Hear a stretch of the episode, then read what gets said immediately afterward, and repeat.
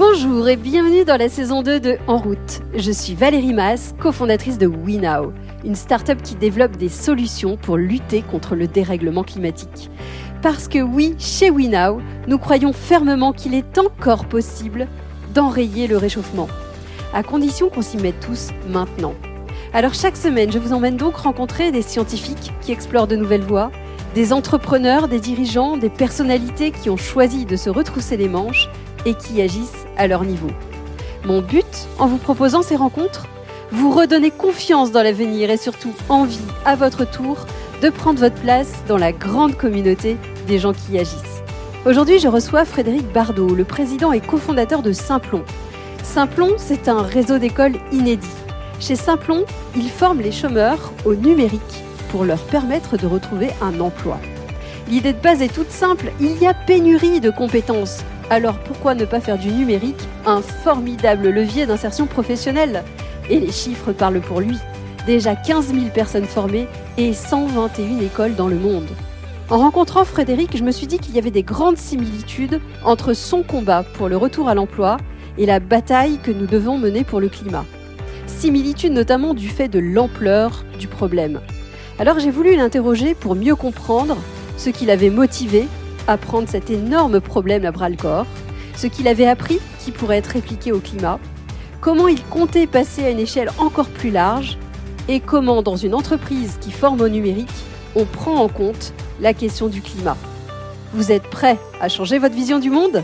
Alors, en route Bonjour Frédéric. Bonjour. Est-ce que tu peux te présenter? Je suis Frédéric Bardot, j'ai 47 ans, j'ai 5 enfants et je suis entrepreneur social. Et alors, tu as un parcours quand même assez incroyable. Peut-être tu peux juste nous en donner un, tout petit... Euh, un tout petit avant-goût. Euh, je crois que tu es passé par plusieurs phases dans ton, dans ton parcours et que tu as touché à beaucoup de choses. Oui, bah, comme tout le monde, je cherche ma voie et effectivement, j'ai envie d'être utile à quelque chose, mais j'ai un peu euh, tâtonné pour chercher mon utilité. Euh, j'ai commencé à vouloir être journaliste, après j'ai été militaire, après j'ai travaillé dans la communication et la publicité et euh, là, je suis entrepreneur social récidiviste là depuis presque 15 ans. Donc ça commence à devenir stable un peu. Tu as lancé une initiative qui s'appelle Simplon, qui est absolument géniale, qui vise à remettre euh, les chômeurs ou les personnes un peu en marge de la société et en marge notamment d'emploi sur le chemin de l'emploi via le code. Est-ce que tu peux nous expliquer cette idée? Oui, bah écoute, c'est ce que tu as dit, c'est très très simple. Hein. D'un côté, il y a des gens super talentueux qui sont à Pôle emploi et qui ne devraient pas y être. Et de l'autre côté, il y a des entreprises qui et mère pour avoir un développeur, une développeuse, quelqu'un qui fait de la data, de l'IA, de la cyber et qui ne trouvent pas euh, chaussures à leurs pieds parce qu'il n'y a pas assez de candidats dans ces métiers-là. Donc euh, vraiment, l'idée de Simplon, c'est tout simple, c'est euh, faire le pont entre les deux et former gratuitement des demandeurs d'emploi pour qu'ils exercent les métiers numériques qui sont très en tension et très recherchés. Et nous, on est effectivement plutôt sur des niveaux Bac plus 2, Bac plus 3, pas comme l'école 42 ou les écoles d'ingé. Et on est sur les métiers techniques du numérique, donc tous les métiers de la programmation, des réseaux, de la data et de l'IA et de la cyber. Alors c'est juste génial. Qu'est-ce qui a fait que toi, tu y as cru qu'on pouvait partir petit à petit, que, ça pouvait avoir une grande ampleur? Et comment tu as réussi à convaincre? Parce que comment tu as réussi à convaincre énormément de gens autour de toi, notamment des investisseurs, d'investir dans dans ton process bah, le, point de départ, c'est que ce que je, ce qu'on fait à Simplon, je me le suis appliqué à moi-même. C'est-à-dire que quand je me suis connecté pour la première fois à Internet, donc c'était en 1997, ça a eu un, effet de pouvoir magique sur moi. C'est-à-dire que tout de suite, j'ai eu des compétences euh, que les gens valorisaient. Ça a changé mon profil de carrière. Je suis devenu un expert, alors qu'il y avait plein de gens qui comprenaient rien à Internet. Donc j'ai vu euh, les pouvoirs magiques que ça donne d'avoir des compétences numériques. Donc ça, je l'ai constaté sur moi et je l'ai constaté sur plein de choses autour de moi. Pour moi, ça remplace un peu l'ascenseur social, hein, qui est un petit peu grippé, on va dire, un petit peu en panne. Euh, les gens cherchant énormément de profils et de compétences euh, numériques, mais en fait, c'est pas très difficile. Je dis pas que j'ai pas de pouvoir de conviction, mais je veux dire, c'est pas très difficile de dire aux gens, mais attendez, euh, si euh, si vous vous formez au numérique, vous allez trouver des jobs super super bien valorisés, super bien payés. Vous pourrez travailler d'où vous voulez, vous pouvez choisir votre patron et dire aux boîtes, bah, attendez, un demandeur d'emploi qui passe six mois à faire du code matin, midi et soir, en fait, il va être super opérationnel, super motivé et il va vraiment donner de la richesse à vos équipes. Donc c'est vrai qu'on a, on a convaincu là-dessus. On est arrivé dans une vague aussi en même temps que je parlais de l'école 42. Euh, il y a eu une génération spontanée en 2013 d'écoles un peu nouveau genre. Donc en plus, on arrivait en meute, on va dire, en filière. Et donc on a eu pas de mal à convaincre parce que le besoin était là, l'attraction était là et, et l'argent était là parce que prendre un demandeur d'emploi et en six mois faire quelqu'un qui touche 30 000 euros brut par mois, par, par an, pardon, en tant que développeur junior, bah en fait ça coche toutes les cases et ça répond à pas mal de choses. Qu'est-ce qui te fait, toi, euh, te dire, ben, je suis la bonne personne, ou en tout cas, je vais pouvoir réussir à, à faire vraiment bouger les lignes bah, C'est ce qu'on fait. On a formé depuis 2013 15 000 personnes. Donc, c'est à la fois énorme, mais en même temps, c'est une goutte d'eau. Parce qu'en fait, il y a plus de 900 000 emplois dans le numérique qui sont non pourvus euh, par an au niveau de l'Union européenne. C'est plusieurs millions au niveau mondial. Mais on est, euh, voilà, on fait partie d'une filière, d'un mouvement, d'une vague euh, qu'on appelle les bootcamps. Et, euh, et là où moi j'y ai cru très fortement et où j'ai su qu'on allait passer à l'échelle, c'est que on a réussi à faire ça gratuitement et on a réussi à trouver des modèles d'essaimage euh, qui faisaient qu'en fait ça mettait les bootcamps, hein, mais qui sont pas des modèles très inclusifs, qui viennent des États-Unis, qui sont assez chers, hein, qui permettent de former des gens en quelques semaines au code. Nous, on, en a fait, on va dire, un bootcamp accessible, inclusif et, et qu'on peut répliquer comme un virus en fait. Hein. On a commencé avec une école à Montreuil et maintenant il y en a 133 dans 25 pays. Donc en fait ça s'est répandu comme une traînée de poudre parce qu'on a eu cette capacité à l'essaimer et surtout à trouver le modèle économique qui permet que ce soit gratuit pour les chômeurs. Parce que si tu fais un bootcamp payant, forcément les chômeurs ils pourront pas se l'offrir, même avec leur compte personnel de formation. Et alors comment tu as fait pour le trouver, pour faire en sorte qu'il soit gratuit justement et, que, et donc accessible? Ben, il faut trouver des tiers payeurs. Il faut trouver des gens qui payent à la place des bénéficiaires. Donc en France, tu en as parlé, c'est Pôle emploi, c'est les régions, c'est l'État. Mais quand on est en Afrique, ça va être la Banque mondiale, l'AFD, euh, euh, les fondations d'entreprise d'Orange ou de la Société Générale. Donc on trouve des modèles économiques ad hoc pour chaque type de population. Donc pour les femmes, il y en a certains, pour certaines personnes en situation de handicap, pour les réfugiés, il y a d'autres financements. Donc il y a euh, à Saint-Plon une team entière de personnes qui ne fait que chercher de l'argent pour éviter euh, que les apprenants chez nous payent. Donc c'est vraiment une compétence clé qu'on a développée et qu'on sait faire dans plein de contextes culturels et juridiques et fiscaux différents et dans plein de pays. Comment tu imagines justement le passage à une échelle encore plus large, justement pour aller toucher ces 900 000 ben, ça, c'est un truc qui m'obsède. Donc, euh, nous, on, on, est passé de, de 10 apprenants à 100, à 1000, à 10 000. Et là, on cherche à aller à 100 000 et voire au million. Euh, donc, la manière dont on a été jusqu'à 15 000, ça a été par le, la franchise et l'essaimage. Donc, on a répliqué notre modèle. On a, on forme des formateurs, on, accompagne des gens dans les pays à monter des écoles type Simplon. Euh, donc, ça, on a répliqué notre modèle euh, dans ce, dans ce schéma-là. Et là, en fait, on commence à changer un petit peu notre, notre fusil d'épaule en disant on ne pourra jamais être aussi gros que le problème qu'on est en train de, euh, de combattre. Et donc, en fait, on va pas faire que monter des écoles, on va changer les politiques dans les pays pour que euh, les pays eux-mêmes génèrent des écoles, hein, comme ça a été le cas en France avec la grande école du numérique. Donc maintenant, on travaille avec le gouvernement du Maroc et du Sénégal pour former des formateurs et mettre en place dans la stratégie des politiques publiques la création d'écoles type Simplon et qui seront pas du tout opérés par Simplon. C'est-à-dire qu'on essaie de changer les politiques publiques et on essaye aussi de, faire en sorte que ces, ces modèles-là puissent euh, s'auto-répliquer. Mais, euh, euh, c'est effectivement une volonté d'impact systémique parce que c'est pas en faisant chemin par chemin qu'on va y arriver. Il faut qu'on aille un peu plus fort.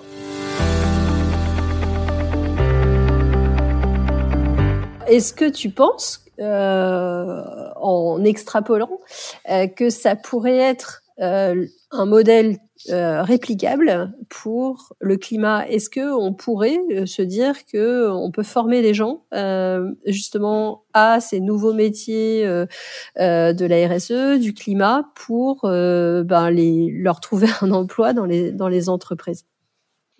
Alors oui, en plus on y j'ai pas fait qu'y penser en me rasant, comme disait l'autre.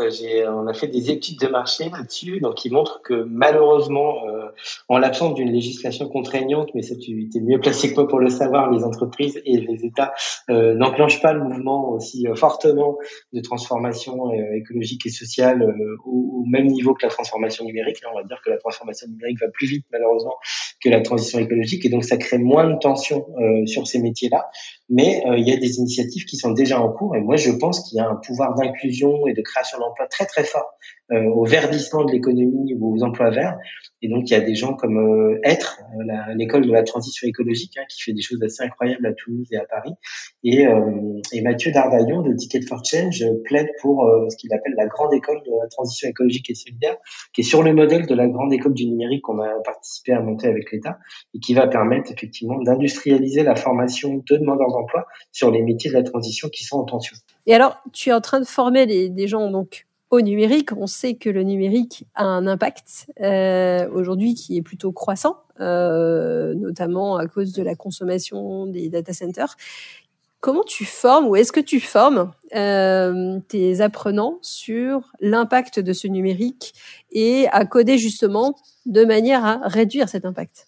Bah écoute, oui, euh, on le faisait pas forcément au début de Simplon, avec mes enfants, hein, comme beaucoup de parents, je pense que c'est mes enfants qui m'ont qui m'ont fait tourner euh, du, euh, du, rouge, euh, du social au vert de l'écologie. Donc je suis, maintenant je suis en mode pastèque, comme on dit. je suis vert à l'extérieur et rouge à l'intérieur. Mais c'est vrai que moi, j'ai, enfin, ça fait depuis, je l'ai dit, je suis geek depuis 90, 1997. À aucun moment avant d'avoir fait une conférence avec Gauthier Chapelle et d'avoir découvert des, choses que j'aurais dû voir avant, j'avais un angle mort et je ne pensais à aucun moment que le numérique était était quelque chose de polluant, que c'était une partie du problème et pas juste une solution. Donc j'ai complètement versé dans dans cette idéologie de la dématérialisation, du virtuel, du nuage, euh, tu vois, des choses qui invisibilisent en fait hein, les impacts du numérique. Euh, maintenant, j'ai bien compris. Donc effectivement, euh, toutes les équipes à Simplon sont formées, les apprenants sont sensibilisés. On est à Simplon nativement, et moi en tant que geek, hein, euh, plutôt technocritique. C'est-à-dire que moi, je suis pas du tout pour le solutionnisme technologique. Je me dis pas que pour sauver le monde, il suffit de mettre de l'internet partout, etc. J'ai toujours été très critique par rapport à la technologie, mais je l'appliquais pas sur le champ environnemental. Et là, j'ai rajouté une couche à ma fusée technocritique. Et donc, on est allé au cœur de Simplon, qui est cette histoire d'impact écologique du numérique. Donc, effectivement, maintenant, on en parle à tous les étages en interne, bien sûr, pour donner l'exemple. Hein, Simpon est une entreprise qui travaille sur son impact écologique euh, beaucoup, et notamment sur l'impact écologique de son numérique à lui, mais aussi maintenant dans les formations, il y a des sensibilisations et il y a des formations spécialisées sur ces questions-là, de Green IT, d'éco-conception logicielle. Donc maintenant, euh, c'est au cœur du réacteur et au cœur de notre plaidoyer aussi. Et alors, typiquement, quels sont les, grands gestes qui sont importants à avoir en tête sur ce numérique et sur ce, Green IT que tu enseignes à tes, à tes apprenants? Bah, la première chose, elle est souvent contre-intuitive, hein, donc c'est cette histoire de, donner de la visibilité à ce qui paraît immatériel. il n'y a pas plus matériel que le numérique, hein, c'est une infrastructure physique, le numérique, hein, c'est des câbles sous-marins, euh, des antennes, des data centers, des ordinateurs, des smartphones, des objets connectés, bref. Et après, l'autre chose, c'est effectivement que euh, on croit souvent que c'est euh, les usages et la, ce qu'on fait avec les devices et avec les équipements qui polluent le plus, alors qu'en fait, ce sont euh, les équipements qui polluent le plus et c'est le matériel, c'est la couche matérielle. donc, c'est le fait qu'on est de plus en plus nombreux à avoir des téléphones, que des, maintenant les objets sont connectés, que tout est connecté et que en plus il y a une obsolescence très très forte et un renouvellement très très fort des devices. C'est ça le principal impact écologique du numérique. Avant euh, les emails, les data centers, Netflix et tout ce que tu veux. Donc le premier impact sur lequel on a travaillé chez Simplon, c'est qu'on est une école, euh, qu'on donne des PC à tous nos apprenants. Et en fait, tous ces PC-là, maintenant, enfin depuis euh, presque quatre ans et demi, ils sont entièrement reconditionnés par des entreprises de l'ESS. Donc on a travaillé notre premier impact qui est notre parc informatique. Et ça, n'importe quelle entreprise peut le faire. Hein. On peut le faire à titre perso. Au lieu d'acheter des téléphones neufs, on peut acheter des téléphones reconditionnés. Donc effectivement, c'est le premier impact sur lequel on a, on a travaillé. Si on, on, analyse un peu euh, Simplon en tant qu'entreprise, comment vous faites euh, pour euh, travailler cet impact? Où est-ce que vous en êtes? Donc tu parlais de, de, bah, de l'impact du parc que tu as déjà réduit en, en, en utilisant des, des, ordinateurs et des téléphones reconditionnés. Comment, euh, comment tu l'as pris ce sujet-là? Quelles ont été les étapes? Euh, Où est-ce que tu en es? Au début, on était, on avait le défaut un peu de toutes les entreprises de l'économie sociale et solidaire, c'est qu'on disait, bah attendez, on crée des emplois, on lutte contre l'exclusion, donc ça va, on va pas venir nous embêter sur l'environnement. Donc à partir du moment où on a dépassé euh, ce délit, hein, euh, on s'est dit, bah non, en fait, les entreprises de l'ESS, elles doivent faire de la RSE et elles doivent avoir un 360 degrés euh, complètement cohérent. Et là, on l'a pris dans le bon sens, en ce sens qu'on s'est dit, bah, on va se doter d'engagement et d'objectifs et on va les faire contrôler par des tiers. Donc on est rentré dans le champ de l'ISO 26000 et donc on est labellisé Lucie 26000 donc un label qui est assez exigeant, qui est articulé sur la norme ISO 26000 et donc, on a 42 engagements et euh, en fait, on a euh, des auditeurs qui viennent vérifier euh, tous les ans ou tous les deux ans que où est-ce qu'on en est sur les 42 engagements qu'on s'est donnés. Donc, en fait, on a énormément travaillé sur la partie environnementale de Simplon. Donc, à la fois nos écoles, qui ont un impact environnemental, euh, leur consommation énergétique, le tri dans les écoles, notre parc informatique et notre SI. Euh, c'est là où on s'est rendu compte que si on demandait quelle était la consommation carbone des applications à Google, ils n'étaient pas capables de nous le dire. Donc là, il y a encore un petit peu de travail à faire euh, sur la partie, la partie GAFAM. Et puis après, on a travaillé sur la totalité du spectre, donc aussi sur la consommation, la réduction de nos data, la sobriété numérique, euh, la digital detox. Euh, on est, euh, voilà, on, laisse rien, rien dans les coins, rien sous le tapis. Et donc voilà, on avance en, marchant, en se donnant des objectifs, en les faisant contrôler par des tiers, et ça fonctionne plutôt bien. Et, alors, ce qui, ce qui me paraît intéressant, c'est comme tu es dans énormément de pays, euh, est-ce que finalement tu sens la même, le même appétit euh, en France, en Allemagne, euh, dans des pays en Afrique, et au niveau de l'équipe et au niveau des apprenants? Est-ce que finalement c'est des choses que tu sens fort à certains endroits, un peu moins fort à d'autres, ou est-ce que tu sens une, une vague de montée à bord autour du climat? Où est-ce que ça en est de ton expérience? Je constate quand même une, contradiction très forte entre la fin du monde et la fin du mois. Et donc c'est vrai que en Afrique, euh, euh enfin autant en Europe, en Amérique du Nord, euh, on n'a aucun souci à parler de green IT, euh, d'éco-conception logicielle et de tech for good.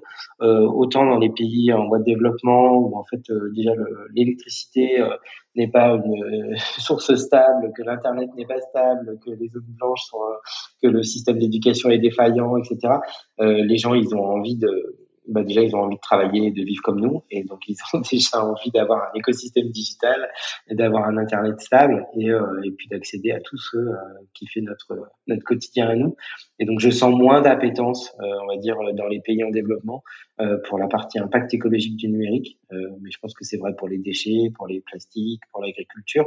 Je pense que c'est plus compliqué. Après la jeunesse elle est plus sensible. La jeunesse là elle a envie d'avoir du sens. Et que euh, passer sa live sur Facebook, euh, c'est pas forcément son horizon, mais euh, mais c'est vrai qu'ils ont des conditions euh, très précaires d'écosystème numérique, de connexion internet, et donc voilà, ils voudraient déjà avoir un, un service public de l'internet qui soit à peu près stable et, et commencer à travailler sur les aspects de Enfin, c'est très difficile, par exemple, de livrer des PC en Afrique pour nos écoles. Enfin, on a du mal à s'équiper et à être connecté correctement. Donc, c'est vrai que je peux pas nier que le, la partie impact écologique, elle passe pas dans un second plan au moins dans un premier temps. Mais il commence à y avoir des choses. Et on travaille notamment avec l'Institut du numérique responsable pour essayer de décliner la charte numérique responsable à l'africaine et avec les Africains. Pas de leur dire, hé, hey, regardez, nous on est trop fort, vous avez qu'à faire comme nous. Et alors, en tant que euh, personne en tant que, que, que toi-même. euh, tu disais que tu avais fait un chemin, notamment grâce à tes enfants. Euh, l'écologie ou en tout cas le, le, le, travail pour le climat, les gestes qu'on veut faire pour le climat. Comment toi tu le gères dans ta vie au quotidien? Bah, je pense que comme beaucoup, j'ai eu son, mon espèce de courbe de deuil. Hein, C'est-à-dire que quand j'ai pris la claque euh, et que j'ai lu mes 15 euh, bouquins de collapso, euh, bah, j'ai eu une grosse déprime, je pense comme tout le monde. Je me suis dit que rien n'était possible. Mais ça m'a pas duré longtemps parce que c'est pas ma nature. Et puis je suis plutôt entreprenant et entrepreneur et plutôt optimiste. Et donc après, j'ai pas voulu choisir entre euh, les petits gestes versus euh, la tabula rasa et on recommence tout à zéro et le capitalisme c'est nul, etc.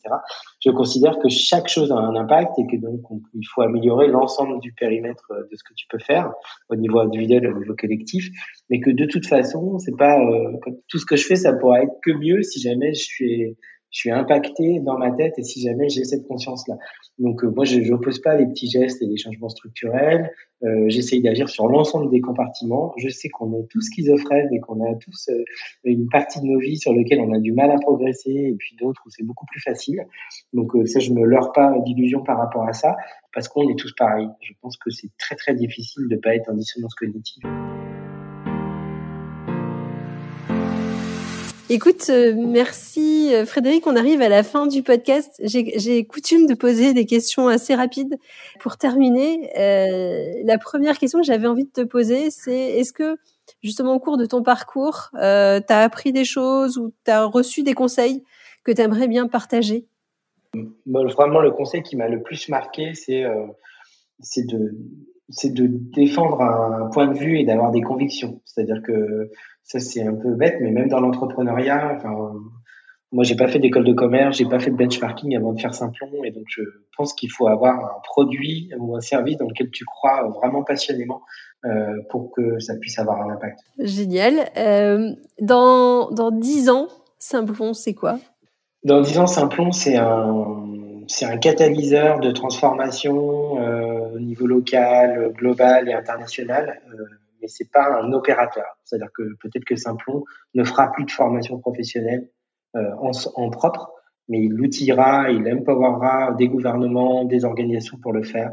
Donc on sera complètement passé à ce qui s'appelle l'impact euh, indirect. Et on n'aura plus d'impact direct, nous, on n'aura peut-être plus d'école. Vous serez l'étincelle qui pousse à agir. Génial. Ta vision du monde, aujourd'hui, est-ce qu'elle est optimiste ou pessimiste? Et qu'est-ce qui te, si elle est optimiste, qu'est-ce qui te donne les raisons d'espérer pour demain? Alors, elle n'est pas toujours optimiste, sinon je te mentirais. Parfois, on a des petits creux de vague, mais globalement, de toute façon, euh, je sais pourquoi je me lève le matin et j'ai cinq enfants et je sais qu'il faut qu'on construise un monde un peu meilleur pour eux. Euh, ce qui me donne des raisons d'espérer, d'être toujours dans le positif, ce n'est pas la technologie. Donc ça, je sais que c'est un peu contre-intuitif de dire ça. Je ne pense pas que la technologie va nous aider en quoi que ce soit euh, face aux défis qu'on a en face de nous. Je pense que la technologie est une partie de notre problème. Et donc, ce qui me fait donne des raisons d'espérer, c'est plutôt l'innovation euh, que les gens portent quand ils font des choses ensemble. Ça viendra du lien humain et de la qualité de ce lien. Génial. Et alors, pour finir, c'est une question que je pose à, toutes les personnes que je reçois dans le podcast. Est-ce qu'il y a quelqu'un que tu voudrais entendre? Au micro de ce podcast euh, moi, il y a quelqu'un que j'ai pas eu au téléphone depuis longtemps et c'est quelqu'un qui qui me fait cheminer. C'est euh, quelqu'un qui s'appelle Jean-Marc Gansil, euh, qui est quelqu'un qui a beaucoup travaillé dans le domaine du développement durable. Il a participé à l'écosystème Darwin à Bordeaux, qui est un lieu incroyable. Et là, il s'est euh, retiré, on va dire, sur l'île de la Réunion et, et, il est en train, comme il dit lui-même, de se, de se radicaliser. Et, euh, et donc, euh, je voudrais savoir où il en est. Et je pense que ce serait hyper intéressant parce que c'est une voix euh, sans concession de quelqu'un qui a travaillé chez Orange, a travaillé dans l'ESS et maintenant ne travaille que pour les animaux et la fleur sauvage. J'aime bien avoir son point de vue parce que il, me, il me, raccroche toujours sur le fait qu'il faut, il faut aller encore plus loin. Il faut être effectivement radical au sens de prendre les trucs vraiment à la racine. Quoi.